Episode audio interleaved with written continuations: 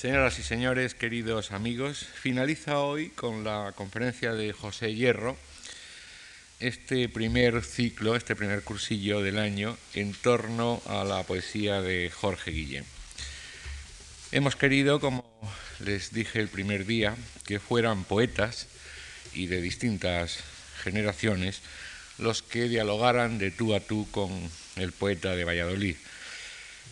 La erudición tiene su sitio y su hora, y esta modesta tribuna suele ser uno de esos sitios, pero sin perjuicio de que cada uno de los invitados abra eh, su tarrito de las esencias, lo que les hemos pedido de verdad es su visión de Guillén como lectores, de Guillén como lectores cualificados, puesto que tienen su mismo oficio.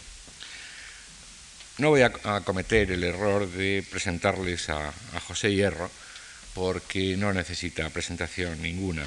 Hace unos días, en esta misma casa, el Centro de las Letras Españolas y un grupo de, instituciones que habíamos colaborado en un encuentro con José Hierro con ocasión del premio, haber, haberle sido otorgado el Premio Nacional de las Letras, presentamos el libro que recoge los ensayos que entonces se escribieron sobre, sobre el poeta, sobre José Hierro. Eh, les recomiendo muy vivamente este, este libro, aunque lo mejor de Hierro, como lo mejor de Guillén, no es lo que se dice, lo que se escribe sobre ellos, sino lo que ellos mismos escribieron. Pero a veces la creación literaria, y mucho más la poética, necesita, para los que somos profanos, una cierta ayuda esa es la que ahora nos va a prestar de nuevo Pepe Hierro, a quien en esta casa eh, guardamos una profunda gratitud por las continuas colaboraciones que desde hace muchos años nos presta, desde las más humildes a las más altas, como miembro que fue de nuestra comisión asesora en unos años atrás. Gracias de nuevo, Pepe, y a todos ustedes muchas gracias por acompañarnos esta tarde. Gracias, Antonio Gallego. Y vamos ya con la eh, charla. Estamos en los 100 años, es lo que tendría ahora Jorge Guillén si viviese. Y, parece que fue ayer cuando yo descubría, descubría en la antología de Gerardo Diego, aquel eh, todavía entonces joven maestro que acababa de doblar el cabo de la cuarentena, y era para mí uno de los más raros, más inclasificables poetas del 27.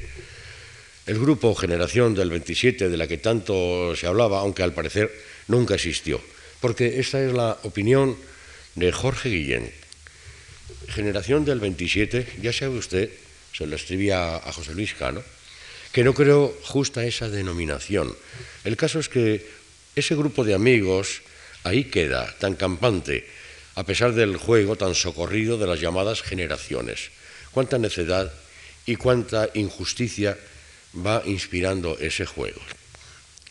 Llámesele como se le quiera al hecho de que a partir de la década de los 20 hubo un número inclasificable de poetas que luego serían decantados que comienzan a darse a conocer. Son, yo creo que sin excepción, una consecuencia de Juan Ramón Jiménez. La poesía española de nuestro siglo procede de un tronco, muchas veces he tratado de explicarla así, un tronco eh, cuyo verdadero tronco, el que nace de la tradición del premodernismo, del romanticismo, es Rubén Darío, y cuya mm, rama prolongada principal es Juan Ramón Jiménez. A un lado y a otro tendríamos a Antonio Machado y a Miguel de Unamuno son consecuencia del modernismo, aunque uno, como en el caso de Unamuno, lo sería por oposición. En cualquier caso, esa poesía española que luego irá al 27, luego irá mucho más allá, mucho más acá, hacia nuestro tiempo, procede de ese tronco. Pero es eh, Juan Amo Jiménez, después de Darío, naturalmente, después del poeta recién casado, el hombre que ha ido ya demasiado lejos, tanto que parece haber agotado todas las posibilidades de la nueva poesía de esencia, digamos, para entendernos, simbolista, simbolismo entendido a lo Malarmé y no a lo San Juan de la Cruz como precisaba Juan Ramón Jiménez. Era necesaria una ruptura, no una evolución progresiva. La ruptura sería el creacionismo, sembrado por Vicente Udobro durante el conocido ya y tratado tantas veces viaje a Madrid en 1918. Creacionismo, ultraísmo, con un núcleo germinal, la imagen, va a ser la consigna para los jóvenes renovadores de aquellos años. Bueno, todo esto es historia ya sabida, o peor, olvidada. Lo que sucede es que el arte español, de su poesía, de su música, pintura, escultura, tiene sus raíces hondamente hundidas en la tradición. Y pienso, ahora lo aclaro, en el arte que se hace dentro de nuestros límites nacionales, peninsulares o insulares, pues fuera ya es otra cosa. Recordemos como el cubismo, que es creación española desde su prehistoria, Picasso a su final, Juan Gris, no se convierte dentro de España en una corriente general. El tirón hacia atrás, hacia el pasado más o menos remoto, hacia la tradición, se manifiesta una vez pasado el sarampión creacionista. Y de ahí que la joven poesía, huyendo del entrerealismo campoamorino y de una cosa opuesta que era el modernismo, que entonces equivalía, pues eso, eh, un lujo verbal, énfasis, exotismo, cisnes, princesa, etc. De todo eso digo, los poetas vuelven otra vez a los cancioneros, vuelven a los romanceros, a la copla popular vigente, actuante entonces, al poema breve, sin filosofía ni consideraciones pedantemente filosóficas. Esta tendencia tiene, como todos ustedes saben perfectamente, buen ejemplo en la obra primera de dos poetas, Alberti y Lorca. Y los demás, los que serán etiquetados poco después como poetas del 27, por lo pronto uno de ellos, Gerardo Diego, persistirá en su línea creacionista. Poesía es crear lo que no veremos, decía él, hasta el fin de sus días. No obstante, el tirón hacia el pasado y el amor a los clásicos le incita a crear en una línea paralela en la que utilizará las formas tradicionales, el, soneto, el romance, entre otras. Juan Larrea será monógamente fiel al creacionismo, aunque es difícil, no es ahora el momento, determinar en qué momento su creacionismo comienza a ser posible llamarlo superrealismo. Estamos, como puede deducirse de lo dicho, a comienzos de la década de los 20. Es entonces cuando empieza a sonar un nombre, Jorge Guillén. Ha publicado algún poema suelto en revistas. En el año 23, Juan Ramón Jiménez, siempre avizor, ha descubierto al joven poeta que le incita a publicar en la biblioteca Índice un tomito de poesía cuyo título posible, están ensayando el título posible de este libro, sería Rigor. El proyecto no se llevará a cabo, serán necesarios unos años más, hasta el año 28, para que el primer cántico aparezca. A Guillén y a Salinas se les ha emparejado habitualmente. Lo de poeta puro es una etiqueta que se ha atribuido inexorablemente a Guillén, pero que se hizo extensiva también a Salinas, cosa que a mí particularmente me parece disparatada. Lo que sucede es que la poesía de quienes fueron hasta la muerte de uno de ellos amigos del alma se desmarca del panorama. Por esos años, como ya anticipé, predomina la poesía del tono canción, Recuerden que por esos años se ha publicado en el año 21 el libro de poemas de Federico García Lorca, que se están publicando desde el 24 los primeros libros de tono neopopular, Rafael Alberti, que el propio Antonio Machado de una generación anterior está publicando también unos, unos eh, poemas eh, brevísimos es decir, todo esto está diciéndonos que después de la revelación del creacionismo, de la imagen, sobre todo de la poesía que no busca la trascendencia, sino en cierto modo el juego, ese aspecto lúdico al que se refería eh, Ortega y Gasset, todo eso es lo que está imperando. Salinas y Guillén son, en cierto modo, una excepción a eso. Aunque, como todos los 27 despierten a la poesía de la mano lejana físicamente de Juan Ramón Jiménez, han sufrido el efecto del huracán todo lo mesurado y ordenado que se quiera de la poesía francesa, consecuencia de su permanencia como lectores de español en etapas sucesivas en la Sorbonne. Valéry es entonces el modelo europeo de la poesía. Representa el arquetipo de la nueva lírica de acuerdo con los supuestos de la poesía pura de la que es su profeta. El cementerio marino vino a ser poco menos que la Biblia para muchos creadores franceses o españoles. Recuerden la cantidad enorme que hay de traducciones del cementerio marino, entre ellas hay dos admirables, eh, con ligeras diferencias, de Jorge Guillén. Guillén es por entonces el gran converso. Yo no conozco versos de Guillén anteriores a los publicados en el primer cántico, el del año 28, pero los escritos en Francia y también aparecidos en alguna revista poética española corresponden a un poeta que ya ha encontrado su voz, un estilo inimitable, aunque imitado.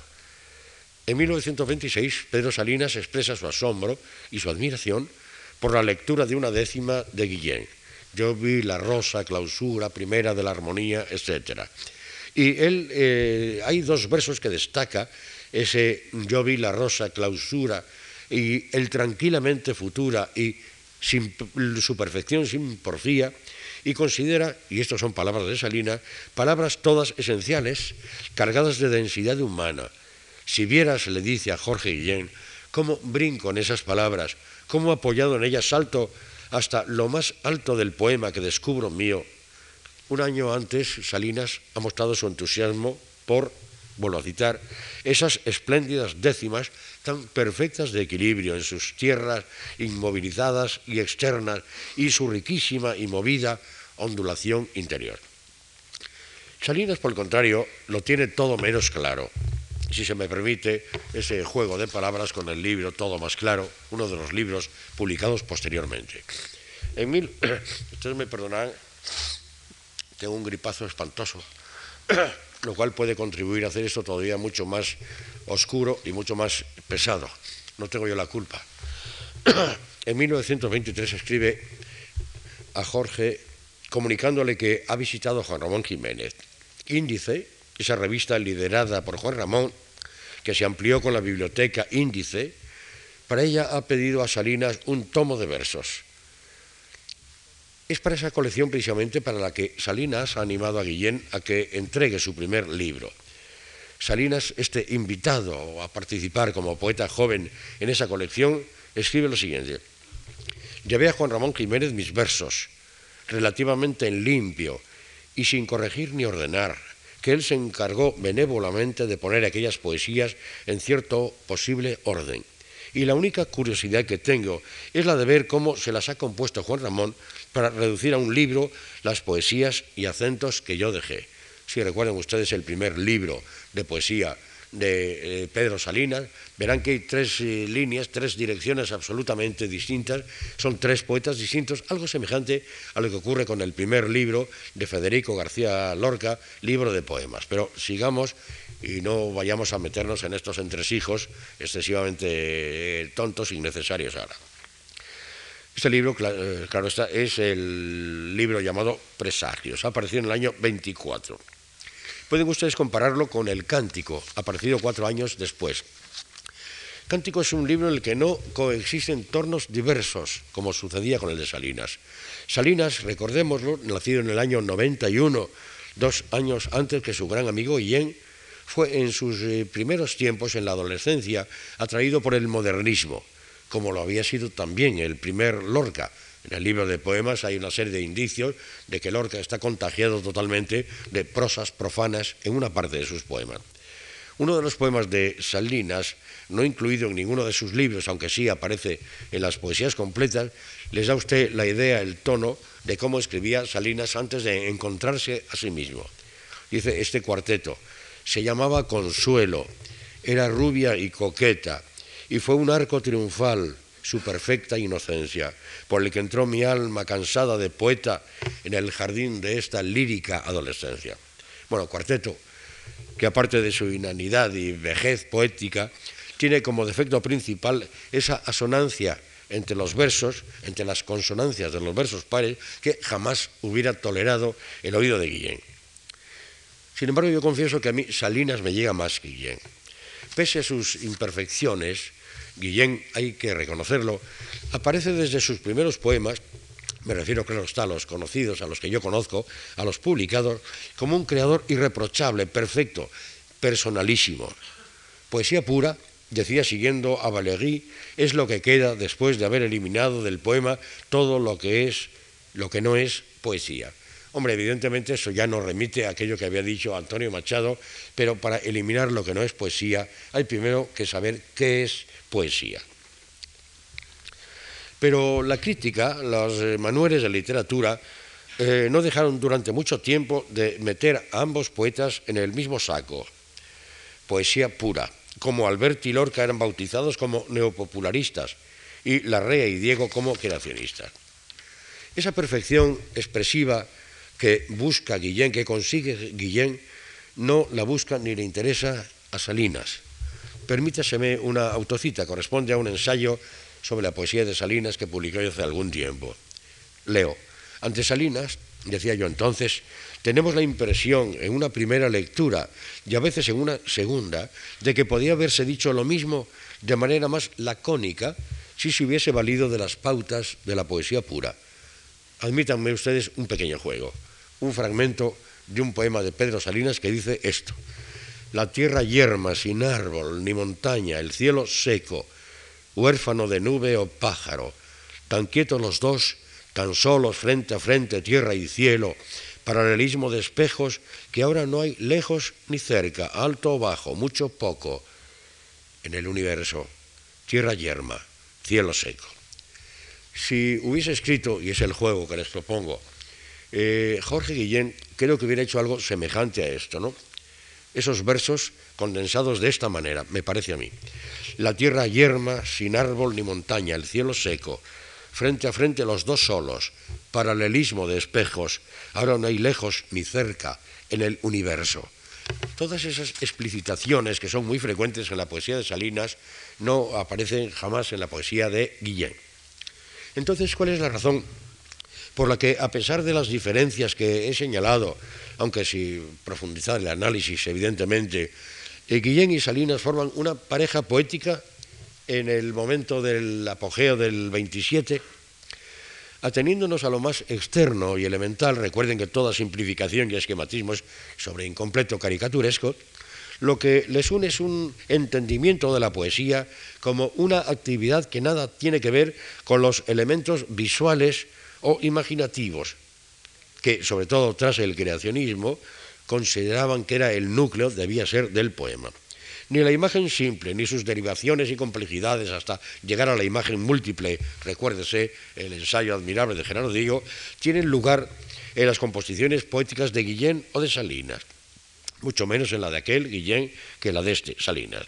Hay también en ellos un rechazo total del colorismo, del folclorismo, del localismo andalucista neopopular que se desarrolla entre la canción tradicional, como dije antes, y la copla popular actual vigente. En el año 29, Salinas da cuenta Guillén de un encuentro con Lorca y, cito esto, me ha dado ocasión de conocer sus últimas cosas, vivaces, frescas y espontáneas hasta lo rebuscado, como ningunas otras. Es un chico al que le falta aún severidad y cernido, pero la materia prima es espléndida. En 1927, según Salinas, los buenos augurios sobre el futuro de Lorca no se han cumplido y recordemos que es el año en que ha terminado prácticamente, aunque no ha editado, su romancero gitano. Escribe Salinas a Guillén. Ayer estuvo aquí Alberti. Muy bien. No olvidemos que este Alberti no es ya el neopopular de los tres primeros libros, La amante, el alba de la ley, Marinero en tierra, sino ya es el de Cal y Canto y sobre los ángeles. Dice Salinas, cada vez mejor de verso, indudablemente más progreso que Federico. A ese distanciamiento, en lo que respecta al concepto poético, no a lo personal, contribuye también un tema y sus protagonistas y oficiantes, el toreo, los toreros, la poesía taurina.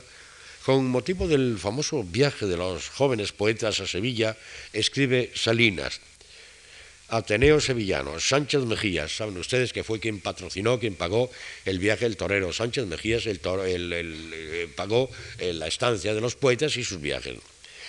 Sin razón, Ignacio Sánchez Mejías, escribía Salinas en estas palabras, da gusto ver a Bergamín entre la Iglesia y Sánchez Mejías. Ya habrás visto cómo han escogido nuestros amigos sin razón, todos a los ensayos, al estreno, a la opinión, en la prensa y hasta la polémica como Bergamín. no conozco las virtudes de la obra. Me he abstenido por la única razón de que alguno se tenía que quedar en casa y además porque estoy absolutamente decidido a no admitir a este nuevo compañero en literatura. No quiero decir, claro es, que salga él de la joven literatura, a donde le entran a hombros Alberti y Bergamín.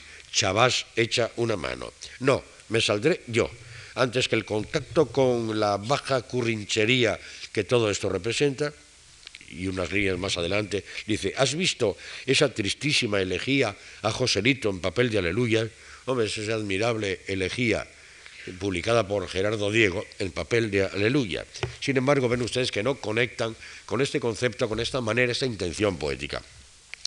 No falta en ocasiones alusiones a Lorca y Alberti, eh, despectivamente irónicos, ¿no? Los niños andaluces, tan Belmonte y Gallito como siempre, a ver quién da el baño a quién. todos estos fragmentos que acabo de citar están entresacados de la correspondencia publicada por Andrés Soria Olmedo entre Jorge Guillén y Pedro Salinas. El epistolario es un epistolario que se inicia en el año 23, que va a continuar hasta el año 51, poco antes de la muerte de Salinas. Pero sucede que entre el año 23, comienzo de la correspondencia, y el 36, solo se han conservado las cartas de Salinas. Por azares de la guerra civil se perdieron las que había mandado Jorge Guillén a Pedro Salinas. Todo eso eh, les puede a ustedes hacer pensar, y con razón, y ante un juez, esto no tendría una manera de sostenerse, que estas opiniones son de Pedro Salinas, no de Jorge Guillén. Pero evidentemente, primero se ve una especie de, complicidad entre ellos. En segundo lugar, se ve que no hay en la respuesta de Salinas a una presunta carta de Guillén eh, ningún momento en que eh, discrepen acerca de estas opiniones. Están muy unidos en este aspecto, por lo tanto, digo con una cierta libertad, puede aplicarse lo que Salinas dice de los jóvenes, del neopopularismo, etcétera, también puede entenderse como una opinión de Jorge Guillén. Yo resulta que traía, a mí se me ocurren a veces algunas ideas inteligentes, pero pocas veces, y resulta que las únicas que se me habían ocurrido, pues son las que ya han dicho mis compañeros en poesía en los días anteriores. De manera que voy a pasar a, otra cosa. Eh, como decía alguien de quiénes son los grandes poetas, eh, se decía irónicamente, eh, que eran aquellos que nos habían plagiado un poeta del pasado nos plagia porque ha dicho lo que nosotros habíamos pensado decir. Pues aquí ha ocurrido esto. La poesía de Guillén va por otros derroteros distintos a estos que hemos andado un poquito ahora. Por lo pronto, no se trata de poemas aislados, sin un nexo que los una, aparte del meramente estilístico, claro está, sino de partes de una visión del mundo. Detrás de cada poema existe un pensador, un ser que podría haberse expresado por medio de la filosofía, como lo hizo por medio de la poesía. Cuando Salinas lee, poco antes de ser editados todos los poemas del primer cántico, el del año 28, el entusiasmo estalla en él. No retrata la admiración respetuosa con la que se acerca a la poesía del maestro de todos, Juan Ramón Jiménez, ni de la curiosidad que sintió ante las invenciones creacionistas de Gerardo Diego. No, lo que muchos lectores, críticos y poetas experimentan entonces es una impresión de estar entre un libro, transcribo otra vez opinión de Salinas, magnífico, perfecto, insuperable, los poemas acabados, rematados, como nunca de limpios, eficaces, etcétera, etcétera. Qué cosa, dice, tan nueva en la única poesía española. Lo de la química, a que nos referíamos antes eh, apoyándonos en Valéry, como a ustedes no se les eh, oculta, eh, ya ha sido reproducido mil veces, sobre todo en aquella carta que dirige a Fernando Vela, eh, hablando Jorge Guillén de qué es la poesía que él prefiere.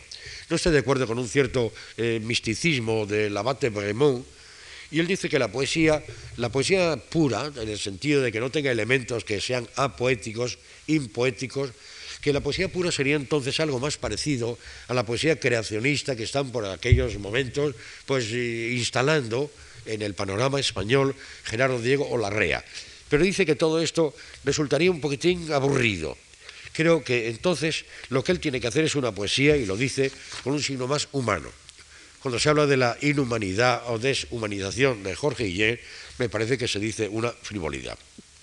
Es curioso además que cuando está ya reuniendo los eh, poemas para publicar el primer cántico vacila en lo que se refiere al título.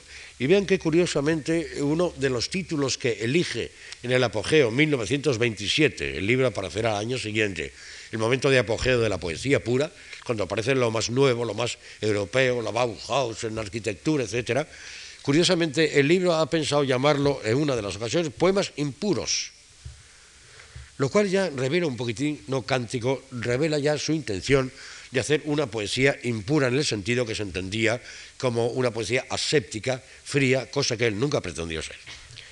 Jorge Guillén, como Federico García Lorca y en menor grado Rafael Alberti, se convierten en poetas emblemáticos del joven Parnaso. Influyen en los más jóvenes que tras Juan Ramón y los ejercicios de ruptura vanguardista del creacionismo, están abriendo el camino en la lírica nueva. Y no es extraño entonces que tenga imitadores. Y en el caso de Jorge Guillén, maestro de una inmensa minoría, mucho más que joven discípulo de otra cosa, el joven maestro, digo, va a ser imitado por un jovencísimo poeta. Saben ustedes que estoy refiriéndome a Luis Cernuda. Es que ocurre que hay en el mundo de los poetas como el de los niños, un afán de ser el primero, el yo lo vi antes. Perdónese esta pequeña vanidad que en algún caso raya en lo patológico. Huidobro lo había hecho todo antes que nadie, y sobre todo antes que Reverdí. Ortega se había anticipado a decir lo que luego dijo Heidegger. El caso es que Guillén, cuando tiene a punto su cántico, ya tiene hasta el título para darlo a las prensas, tiene noticia de que el joven Cernuda está a punto de publicar su primer libro, perfil del aire, en el cual la semejanza con la beta poética de Guillén es evidente. Salinas, ante el disgusto de Jorge Guillén, quien piensa que su originalidad y su prioridad en una vía poética pudieran verse empañadas, sugiere la posibilidad de retrasar la aparición de Perfil del Aire, el libro de Cernuda, hasta que esté en las librerías su cántico.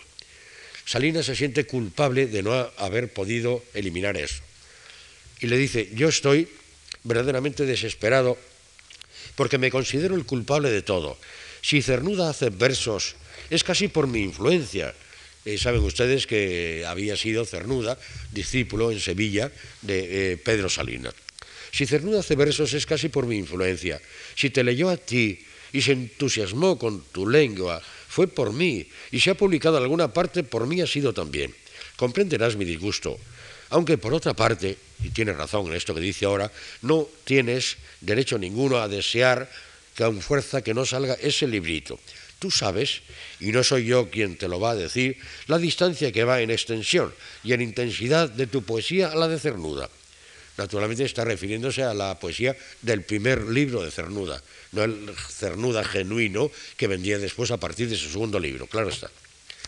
Eh, bueno, es una tontería pensar y durante toda su vida Cernuda eh, estuvo enfadadísimo porque él decía, y tenía razón, que había publicado su libro antes que el del Guillén.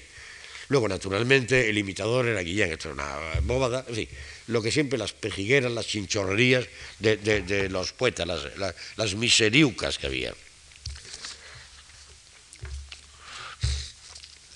Vamos a ver. Bueno.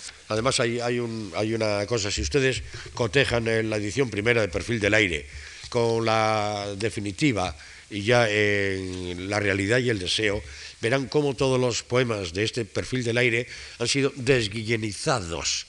Es decir, todo aquello que podía tener y efectivamente había tenido porque el influjo de Guillén había sido muy importante, todo eso va desapareciendo, va peinándolo e incluso algunos eh, demasiado guillenianos desaparecen. Pero ¿qué es lo que aporta Guillén?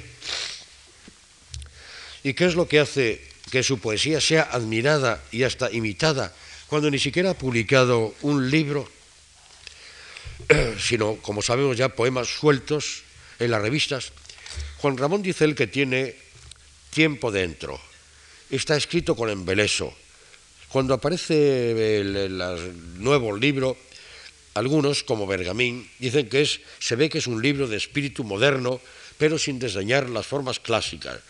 Azorín a que por otra parte no parece que respetaban en algún momento de su vida, Azorín ha tenido siempre eh, el, extraño, triste privilegio de ser siempre como un eh, autor superviviente de algo. Es como si Azorín, después de haber publicado Castilla y de haber publicado Los Pueblos, ya fuera un superviviente de sí mismo. Entonces han considerado siempre a Azorín como, digo, superviviente, como algo que pertenecía al pasado, ya quien admiraba. Dice, por ejemplo, dice, la opinión que da sobre este primer libro, Azorín, dice, eh, le define como una de las pruebas de la estupidez progresiva de Azorín, tan progresiva como su arte de escribir, realmente perfecto, en lo que Hermosilla llamaría estilo limpio, formidable escritor y tonto irremediable. Sin embargo, después de esta opinión negativa, como es evidente, eh, dice el artículo que le dedica a Azorín a Jorge Guillén, mal estructurado y extravagante, pero la actitud magnífica, eso es lo que había que decir. El valor de su poesía hay que hacerla y verla hoy antes que ayer. Esta carta Guillén está escrita una semana después de haber escrito estas otras palabras. Sí, Azorín sigue captado, mente captado, casi mentecato con nuestra poesía. En cambio, don Antonio, Machado, claro está, mucho menos soñador y por las nubes, como dices. Cuidado con los hidalgos. No, del hidalgo no hay por qué temer una puñalada trapera. Siempre fue claro en su actitud ante la nueva poesía, más hecha, dice él, de conceptos que de intuiciones. Es un poeta que procede del simbolismo y a través del modernismo recupera el sentido de la poesía tradicional. Para él se canta lo que se pierde, la poesía es una operación de nostalgia. Lo perdido, pero que continúa vivo en su interior, es la materia prima de su poesía, de la poesía que a él y a tantos como él le toca. Y Guillén es su originalidad. Es el poeta que aún no ha perdido nada. Todo lo que tiene lo posee, es presente. No hay que interpretar aquello que tantas veces dicho con mala intención en los años de la poesía social, lo de el mundo está bien hecho. Esto es evidente que se ha utilizado siempre como es el poeta conformista. Bien, es, que, es que si leemos una cosa, leamos otra.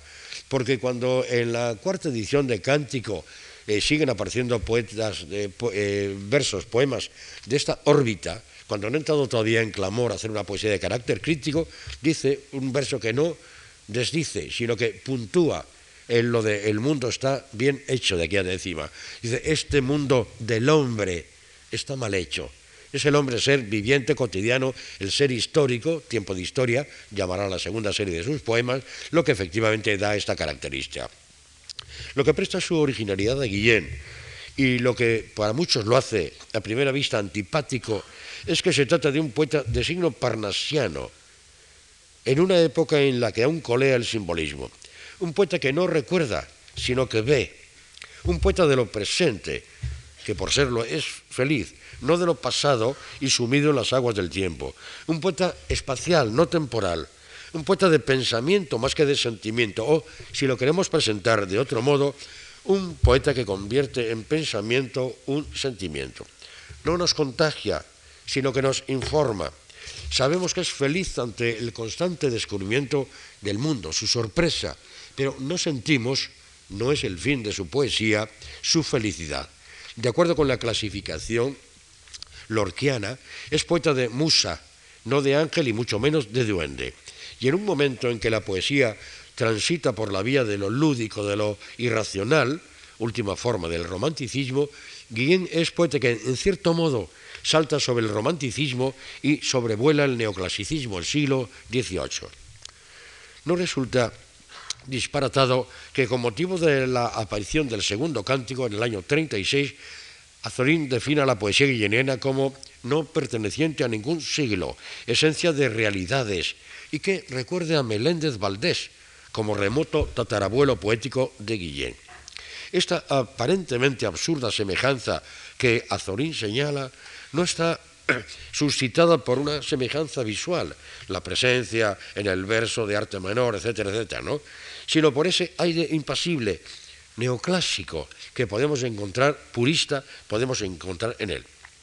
Antonio Machado, en un comentario suyo al libro creacionista Imagen de Gerardo Diego, se le daba el hecho esperanzador de que un joven, cito, se ha escapado de las oscuras mazmorras simbolistas y que en el libro hay una marcada tendencia hacia la objetividad lírica.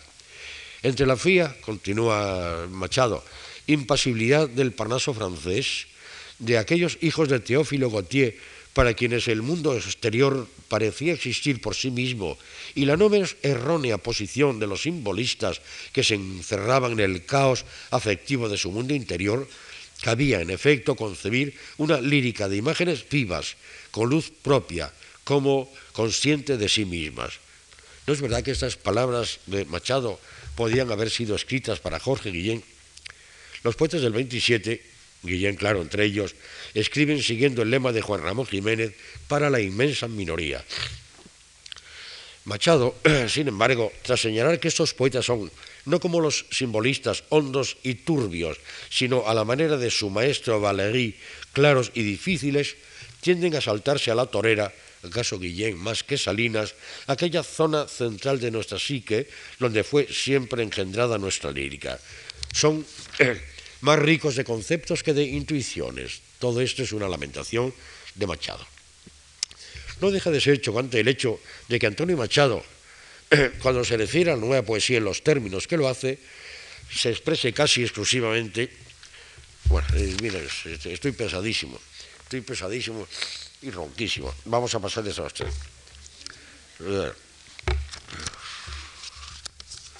Hay una cosa que en los libros de de Jorge Guillén, una de sus características es lo trabajados que están antes, es como el proyecto de un, de un arquitecto. Cánticos, saben ustedes, tiene cuatro ediciones. La primera consta, la primera edición, 75 poemas. Después dice él que va, eh, la segunda edición va a costar de 50 poemas, 125.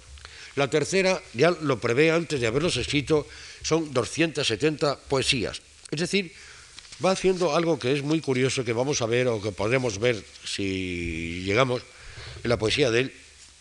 Vamos a ver.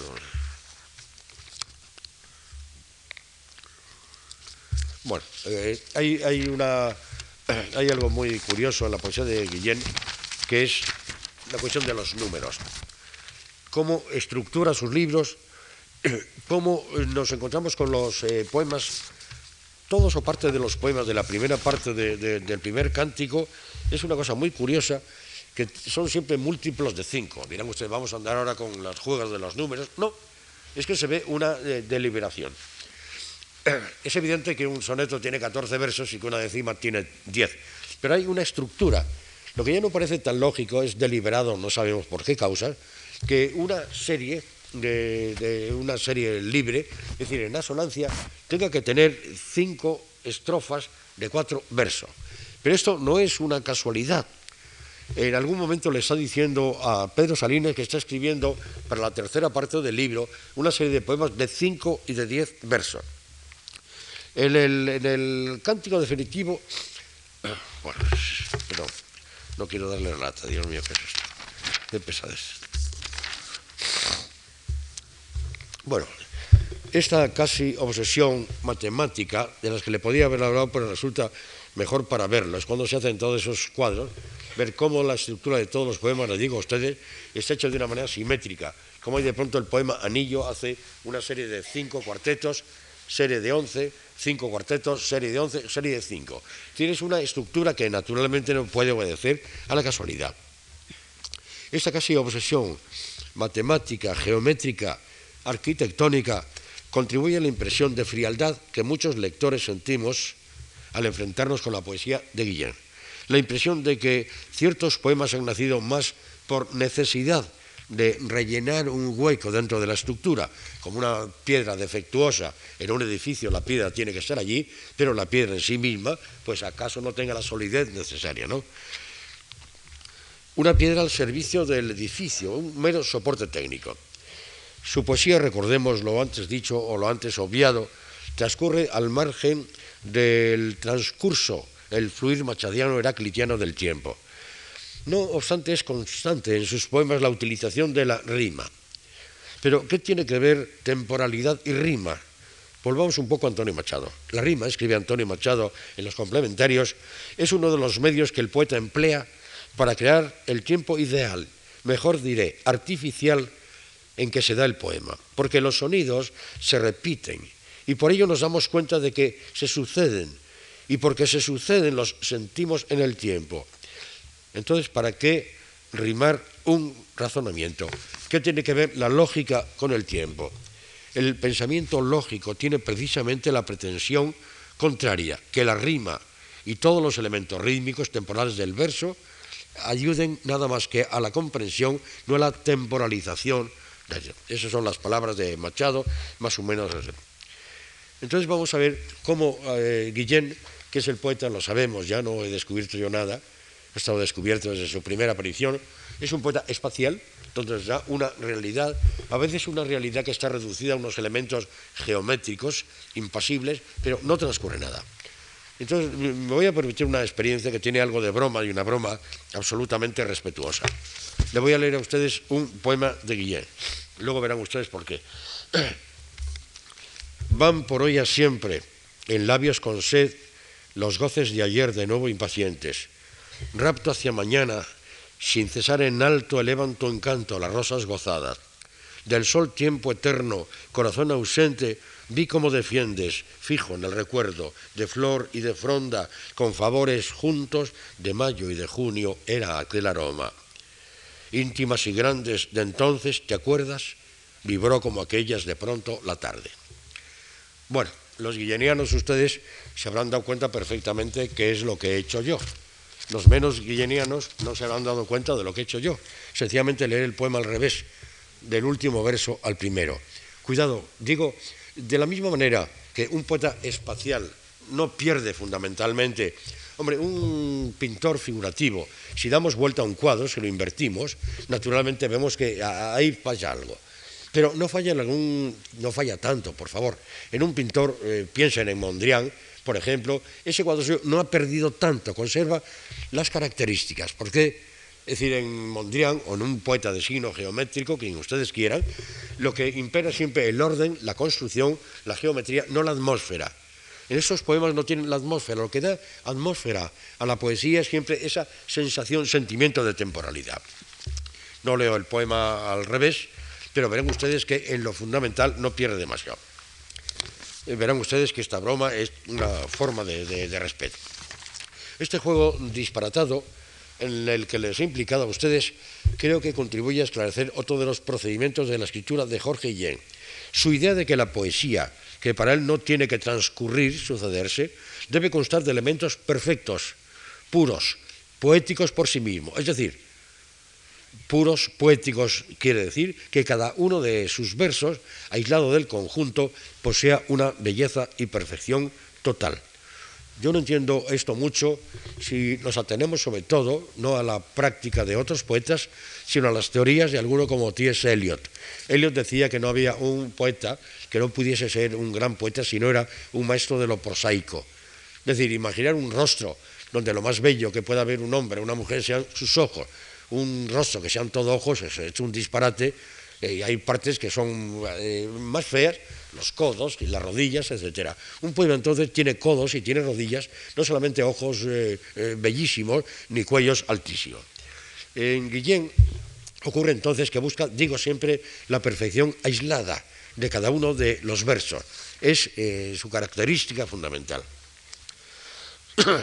Hay también, para esta intemporalización del poema, otro de los procedimientos que es la eh, lejanía de las rimas.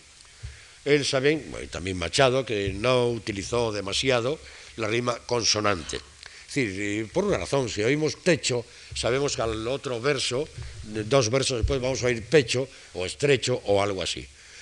Ha buscado siempre esa sensación de temporalidad de la que habla Machado, pero ha buscado el alejamiento mayor de las rimas, Vemos las rimas que no las percibimos como tales, porque rimar claro con ámbito, rimas asonantes perfectas, eh, bueno, imperfecta, puesto que es una rima imperfecta, eso lo percibimos, pero lo percibimos en las series romanceadas, cuando ya por tercera vez oímos el AO, ámbito claro, blanco, entonces nos damos cuenta que hay una secuencia temporal.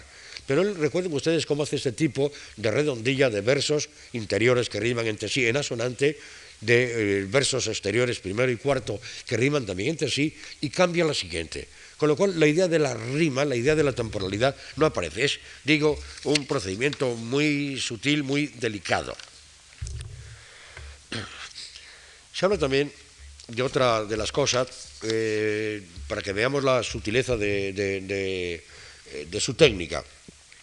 Yo lo primero, no estoy de acuerdo con lo que se ha dicho muchas veces, empezando por el amado Agambo, de que la A tiene un color y la O otra no.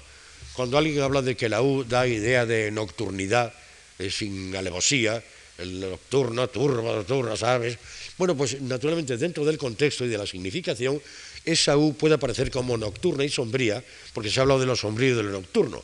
Pero si alguien dice, como es el caso de, de Rubén Darío, yo soy aquel que ayer nomás decía el verso azul y la canción profana, ese azul de pronto es esplendente, es, el, el, mediodía. Por lo tanto, no creo, ni mucho menos, en que una vocal o unos sonidos, por el hecho de serlos, tenga ya una significación colorista. Digo que Guillén que busca con una exquisitez todos los procedimientos, nos encontramos, por ejemplo, que hay algún poema suyo, vean este curioso poema, eh, no curioso, es conocido, Los Aires, pero que tiene algo que les quiero hacer notar después. El poema breve y hermoso dice, damas altas, calandrias, junten su elevación algazara y montaña, todavía crecientes gracias a la mañana trémula del rocío, tan cándida y sin tasa, bajo el cielo inventor de distancias, de fábulas, libertad de la luz, damas altas, calandrias, lo rubio, lo ascendente, sean así la traza tan simple aún, clarísima de las profundas nadas, gozosas de los aires, con un alma inmediata, sí, visible, total, ah, para la mirada de los siempre amadores, damas altas, calandrias. Es evidente, es la contemplación de un poeta en un amanecer o en un atardecer o en un mediodía. En la anteayer cuando Claudio Rodríguez dio aquella preciosa conferencia, comentaba él cómo había hablado en una ocasión con Jorge Guillén y le había hablado de Castilla, el tema, que qué era, ¿no? La luz, evidentemente. Toda la poesía de, Jorge Guillén es claridad, es luz, es ascensión. Esto es uno de los, de los ejemplos. Pero al mismo tiempo podemos no eh, darnos cuenta de qué ha ocurrido en el poema, no ha ocurrido nada, es la contemplación, siempre el tiempo parado, ¿Y qué es lo que ocurre aquí para que nos dé una sensación de deslumbramiento, de que no hemos visto más que luz? No ha habido ideas, no ha habido transcurso, etc. Bueno, hay un procedimiento muy sencillo, un procedimiento que eh, procede, en mi opinión, yo lo he visto en él por primera vez, de Juan Ramón Jiménez. Es, leamos un poquitín los primeros versos, nada más para que se den cuenta de lo que quiero decir. Todos los versos pares, menos el primero, que es un impar eh, colocado eh, ahí como una anacrusa, todos los versos pares están asonantados interiormente en A. De manera que estamos a, A, a, A en los versos, precisamente en los versos pares. Leo con exageración. Damas altas, calandrias, junten su elevación, algazara y montaña, todavía crecientes gracias a la mañana, trémula del rocío, tan cándida y sin tasa, bajo el cielo inventor de distancias, de fábulas. Ya sabemos que no hay por qué seguir las rimas, que no hay por qué ir mirando ni contando con los dedos para saber la métrica. Pero el cómo contribuye a que de pronto un panorama como este, eso, los aires, es puro aire, esas eh, damas altas, las calandrias volando, todo nos dé la impresión de deslumbramiento, efectivamente es una de las fórmulas, digo, que él utiliza de esa manera tan, tan, eh, tan sabia y tan, tan curiosa. nadie, nadie tema más tema más de lo que... Bueno, en, 1950, para, yo lo que espero de ustedes nada más, en ese aplauso cortés, cortés, palabra que tanto le gustaba a Jorge Guillén, es que sea muy cálido, no solamente por las tonterías que estoy hilvanando con voz gangosa, sino porque miren ustedes de lo que se han librado y de lo que quedaba por aquí y espero que sea un motivo de agradecimiento, si no otro. El cántico del 50, el definitivo, es terminado. En los últimos poemas incorporados al libro, la impasibilidad gozosa comienza a quejarse de sombras. Guillén vive y sufre la circunstancia española. Unos años antes, los de la guerra civil, tanto Salinas como Guillén han mantenido una actitud en cierto modo neutral. Salinas decía en el 37, posición ni comunista ni fascista, por supuesto, pero en esta guerra, considerando como mal menor el triunfo nacionalista, el deseo de que triunfe un régimen que yo, en cuanto a mi vida personal, estimo inaceptable y que habrá de eliminarme tarde o temprano. O sea, anticomunismo resuelto y un mínimo de continuidad histórica. Y todo es continua. Una postura dubitatoria. Ambos amigos participan de esa misma actitud. Eh, están de pronto descubriendo, pasado algún tiempo, cuando les llegan noticias de España, pues muchas cosas, que hay una censura eh, estricta, que hay una dictadura impuesta al pensamiento, etcétera, todo eso que ya sabemos perfectamente. El poeta vallisoletano adquiere conciencia, contradiciendo lo que había dicho hace un momento, o hace unas horas, o hace unos días, a los poetas del 27, cuando comienza con el compromiso, que la poesía puede ser perfectamente una poesía comprometida, puede ser un testimonio histórico ha discrepado de los neobarrocos o superrealistas en su momento, en nombre de su poesía purista, más que pura, situada al margen del tiempo, sea interior, sea tiempo histórico y colectivo. Empieza a conocer por testimonios directos los cambios que se están produciendo en la poesía española y la poesía que se está escribiendo dentro del país. Constata en el año 47, no sin sorpresa, que es el entonces eh, joven Carlos Bausoño, que le informa que han cambiado los modelos literarios, porque han cambiado las actitudes creadoras. Cito palabras de Guillén. En poesía los primeros son para la juventud, Unamuno y Antonio Machado. Recuerden ustedes como pocos años antes Juan Ramón era el único, Antonio Machado pues era un gran poeta, pero un poeta que podía parecerles rezagado, un poeta que a través del modernismo o desde el modernismo saltaba hacia atrás, hacia Becker, que Unamuno era un señor que tenía un oído muy duro, un gran pensador, pero no tenía nada que ver con la poesía y sin embargo, de pronto, qué curiosamente, fenómeno que los viejos ya hemos conocido por experiencia y los jóvenes por los libros, se está produciendo y lo está entonces conociendo Jorge Guillén. Es curioso también que en el año 40 eh, eh, Jorge Guillén esté descubriendo, entendámonos, eh, viendo la vigencia de Quevedo. cuando se habla un poquitín de los gustos del pasado y del presente, piensen ustedes cómo desde el 27 en adelante se han producido unos cambios de orientación. Cuando en la poesía del 27 surge un nombre del pasado, un hombre de los clásicos, de los siglos de oro, es, lo saben ustedes, Góngora. Cuando en los años 36 se produce una reacción de otro carácter, una especie de rehumanización, ahí están libros de amor de Salinas, etc., ya es Garcilaso, esa especie de prerromántico del siglo XVI. Durante la guerra, de una manera circunstancial, es Lope de Vega, por el anhelo popular. El año 40-41 es el garcilasismo en España y de pronto hacia el 44-45 es Quevedo, digo, los poetas del pasado que están influyendo de alguna manera. Esto lo está descubriendo por su parte Guillén, es decir, está descubriendo de un lado qué es lo que está cambiando en su país, cómo está cambiando el gusto de las gentes, cómo se va a otro tipo de poesía. Dos, él está entendiendo perfectamente por qué se va a este tipo de poesía, porque él siente también la llamada, después del gongorismo y del garcilasismo, sintiendo la llamada del quevedismo. En todo caso, por esos años empieza ya a escribir los eh, primeros, cuando ya ha acabado cántico, perfecto, con el número exacto que tenía que tener, está escribiendo clamor. Dice yo, bueno, bueno, habla de que de pronto el que estado hablando siempre del orden, que va a hablar ahora del desorden, de los aspectos negativos. Y ya concibe en el año 50, antes de empezar a escribir, no, empezar no, porque en ese año escribe 80 nada más, que es de una fecundidad tremenda, ¿no? Escribe 80 poemas que van a ir a uno de los tres libros de que constará, ya lo ha concebido todo, su clamor. La serie, como cántico, había albergado cuatro libros sucesivos, ¿no?